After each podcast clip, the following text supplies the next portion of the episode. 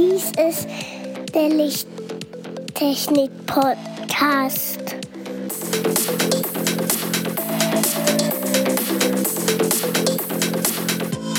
Das beste Licht für deinen Bedarf.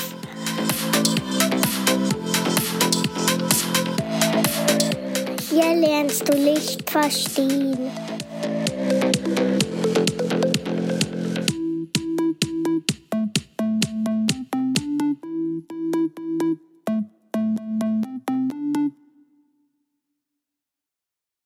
Willkommen zum Lichttechnik-Podcast Folge 32.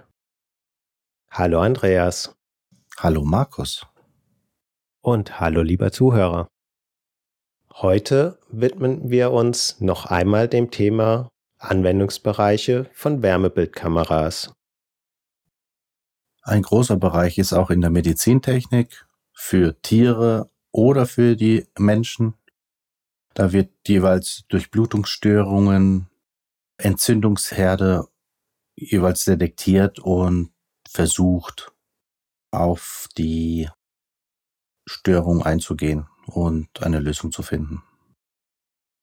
In der Elektronik verwendet man Wärmebildkameras zur Fehlersuche, zum Auffinden von Kurzschlüssen, von defekten Bauteilen um Überhitzung in Bauteilen zu vermeiden. Zum Beispiel kann man schauen, ob man die Kühlung richtig ausgelegt hat, ob die Bauteile richtig dimensioniert sind, ob sich beispielsweise ein Widerstand oder eine Diode stärker erwärmt, als man es möchte. Man verwendet sie auch, um zu schauen, hat man die Kühlung von LEDs zum Beispiel richtig ausgelegt oder wie weit kann ich die LEDs betreiben? Einfach um temporäre Hitzequellen zu vermeiden. Auch wenn die Temperaturen etwas höher werden, will man nicht unbedingt mit einem Temperaturfühler in die Nähe kommen, wenn man bei Turbinen oder bei Motoren größeren Abgasanlagen und so weiter Temperaturen messen möchte, dann will man da doch nicht so nah sein, weil dann doch teilweise Temperaturen bis 800, 900 Grad entstehen können oder mehr.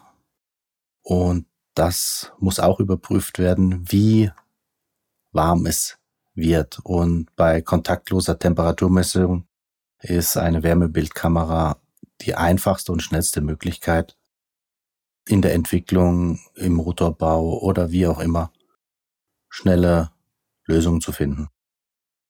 Ja, im Gegensatz zu kontaktlosen Thermometern hat man eben nicht nur eine Mischtemperatur eines bestimmten Bereiches, sondern man hat wirklich ein Bild, in dem man an jedem Bildpunkt die Temperatur messen kann, auch im Nachhinein. Dann verwendet man Wärmebildkameras zum Beispiel auch in der Klimatologie. Dort schaut man sich die Oberflächentemperaturen von Landschaftsflächen, von Ozeanen und so weiter an. Wie auch beim Grenzschutz wird Gebäudeüberwachung in Industrieanlagen und so weiter, die extra geschützt sind, auch zum Gebäudeschutz als Überwachungskamera verwendet oder als Bewegungsmelder, wo die Bilder automatisch ausgewertet werden und eventuell dann diese Störungsmeldung oder was auch immer da ist, direkt weiterzuleiten. Dann haben wir schon am Anfang erwähnt, dass man, dass die Feuerwehr Wärmebildkameras nutzt, um Personen aufzufinden oder um Brandherde, Glutnester und so weiter zu finden. In der Archäologie kommt diese Kamera auch vor, um bei unterirdischen Gegenständen verborgene Strukturen aufgrund der unterschiedlichen Temperaturleitfähigkeit auswendig zu machen. Und wenn man dann Strukturen, es kann ja metallhaltig sein, dann kann man eventuell, sind die Strukturen etwas ja, ja kälter oder wärmer und kann das dann auswerten. Dann verwendet man die Kameras ebenfalls für Kunst und Fotografie, kann man sich vorstellen. Da kann man nette Effekte mit erzielen und mit entsprechenden Falschfarben oder Graustufenbildern kann man da schon nette Fotografien beziehungsweise nette Bilder erstellen.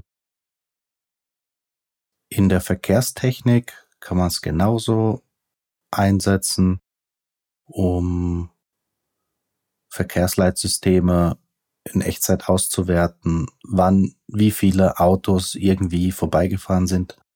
Normale Bewegungsmelder können ja jetzt nicht ein Auto unterscheiden von einem anderen und das kann man mit so einer Wärmebildkamera, also den Fahrradfahrer zum Beispiel von einem Auto, besser unterscheiden. Dann, wenn wir schon in der Verkehrstechnik sind, man kann sie auch für Fahrerassistenzsysteme verwenden, damit das Fahrzeug auch Personen oder Tiere erkennt und sich nicht nur auf die, das Nachtsicht- oder Kamerasystem verlassen muss, sondern auch gleich noch die Temperatur des Objektes messen kann und dann feststellen kann, dass es eine Person oder ein Tier ist. In der Werkstoffprüfung wird es auch eingesetzt für thermische Analysen. Dann in der Jagd- oder Wildbeobachtung zum Beispiel werden Drohnen mit Wärmebildkameras verwendet, um Rehkitze, die in Feldern kauern, aufzufinden. Dazu startet man sehr früh morgens eine Drohne mit einer Wärmebildkamera und fliegt damit die Felder ab und kann damit recht einfach und schnell Rehkitze finden. Die ducken sich bei Gefahr einfach nur ins Gras ab und warten da auf ihre Mama. Und warum macht man es morgens? Weil da die Umgebung noch möglichst kühl ist und sich damit die warmen Rehkitze deutlich von der Umgebung abheben. Die Rehkitze werden dann in der Regel einfach aus dem Feld rausgesammelt und neben dem Feld erstmal festgehalten, so lang bis das Feld bearbeitet ist und danach werden sie wieder losgelassen. Also in der Regel kommen sie in eine Transportbox und bleiben dann in dieser Transportbox, bis das Feld gemäht ist. Wenn das Feld gemäht ist, werden sie wieder freigelassen, dass sie wieder aufs Feld drauf können. Man kann natürlich auch sein Abendessen damit suchen. Natürlich, in einigen Gegenden auf der Erde gibt es bestimmt welche, die sich so ein Wildschwein auch mal zum Abendessen schießen wollen. Und dafür braucht man ordentliche Nachtsichtgeräte. Oder vielleicht auch mal einen Bären. Ein Bär, ja. Da kann man sich auch ein Fell draus stricken, ja. Hat gleich noch was zum Anziehen, genau. es wird auch weiterhin in der Astronomie verwendet, um thermische Analysen von zum Beispiel unserer Sonne zu machen. Wie äh, verhält sich die Sonne über die Zeit? Wie sind die thermischen Auswirkungen von Sonnenstürmen und so weiter? Da wird es auch sehr gerne verwendet, um die Oberflächentemperatur von so einer Sonne zu messen. Außerdem natürlich die Anwendung, für die die Wärmebildkameras ursprünglich erfunden wurden, das ist Militärtechnik. Waffen, Verteidigung und so weiter. Man kann mit den Wärmebildkameras zum Beispiel das Triebwerk eines anderen Flugzeugs erkennen und damit wärmegelenkte Raketen bauen. Man kann damit Personen auffinden, man kann damit Motoren auffinden, die warm sind. Man sieht, ob irgendwo ein Fahrzeug bewegt wurde. Ja, man kann sich viele Anwendungen vorstellen in der Militärtechnik. Wie gesagt, ursprünglich kommen die Wärmebildkameras aus dem, aus dem militärischen Bereich. Die Vorteile von dieser Wärmebildkamera haben wir ja schon vorhin erwähnt. Also berührungslos auf größeren Entfernungen ist das Messen möglich. Und die Temperaturmessung von großen Flächen ist auch sehr leicht möglich. Nachteile hat das Ganze natürlich auch. Hohe Auflösungen sind sehr teuer. Dann das Wichtigste, die Person, die die Wärmebildkamera bedient, muss sie, muss die Bilder richtig interpretieren können und muss die Kamera richtig bedienen können.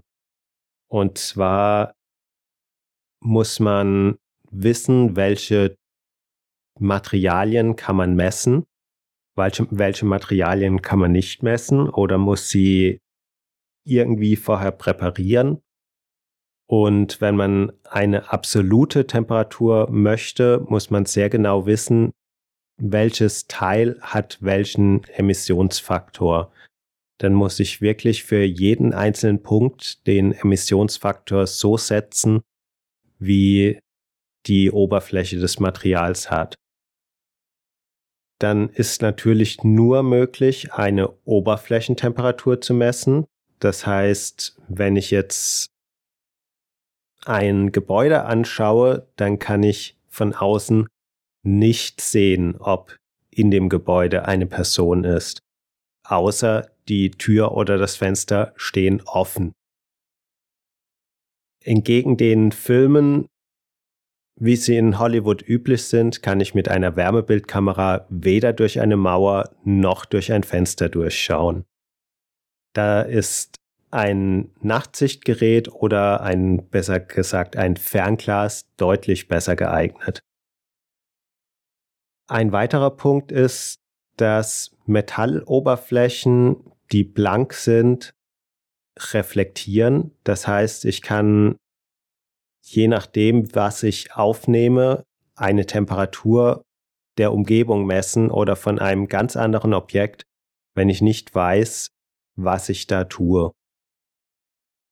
Wenn ich eine blanke Metalloberfläche habe, dann muss ich die in der Regel irgendwie vorher präparieren, dass ich die Temperatur dieser Metalloberfläche messen kann. Ich kann eine metallische Oberfläche entweder mit einer, mit einer dünnen Lackschicht versehen oder ich kann ein Klebeband aufkleben, ich kann einen Klebepunkt aufkleben, ein Papier aufkleben. Es gibt viele Möglichkeiten, die Reflexion zu verhindern und die eigentliche Oberflächentemperatur zu messen. Wenn die Oberfläche zum Beispiel stark verrostet ist, dann kann ich ohne Probleme die Temperatur messen. Wenn die Oberfläche hochglänzend ist, dann tue ich mich sehr schwer, da eine Temperatur zu messen, beziehungsweise muss, wie schon gesagt, eine Behandlung der Oberfläche vornehmen. Und diese Behand Behandlung von Sprays bis irgendwelche Materialien, die man aufbringt, sollte man auch den Emissionsfaktor wissen, damit man dann auch die richtige Temperatur messen kann. Exakt. Warum sind Heizkörper zum Beispiel weiß und nicht schwarz, Andreas? Das hat überhaupt keine Auswirkung. Warum nicht? Das ist ein ästhetischer Grund für mich. Eines der ersten Dinge, was wir in unserem Studiengang beziehungsweise in Infrarottechnik gelernt haben, eine weiße Farbe, eine schwarze Farbe haben einen extrem ähnlichen Infrarotemissionswert. Daher ist es ganz egal, ob der Heizkörper weiß, gelb, blau oder rot oder schwarz ist. Wolltest du mir jetzt eine Falle stellen? Nein, ich, ich wollte. Ich, ich wollte ich dich nur. Weiß? Genau. ich wollte dich nur an unseren ehemaligen Professor erinnern. Ja, den ich gut in Erinnerung habe, ja. Grüße geht raus. Viele Grüße an Professor Dittmar, genau. ja, ein weiterer Nachteil, starker Nebel, starker Regen beeinflussen die Bildqualität. Und zwar schlicht und ergreifend, weil Wasser die Wärmestrahlung absorbiert. Ja, damit wären wir heute durch mit dieser Folge und bedanke mich bei dir, Markus. Und ich danke dir, Andreas. Bitte, bitte. Hat dir der Podcast gefallen, lieber Zuhörer? Dann schreibe uns doch auf lichttechnik-podcast.gmx.de. Alternativ eine Nachricht auf Xing oder LinkedIn, eine Rezension zum Beispiel auch auf unserer Webseite, bewerte uns mit fünf Sternen auf iTunes, empfehle unseren Podcast an mindestens einen Interessierten weiter und bleib uns treu bis zum nächsten Mal. Tschüss. Tschüss. Tschüss.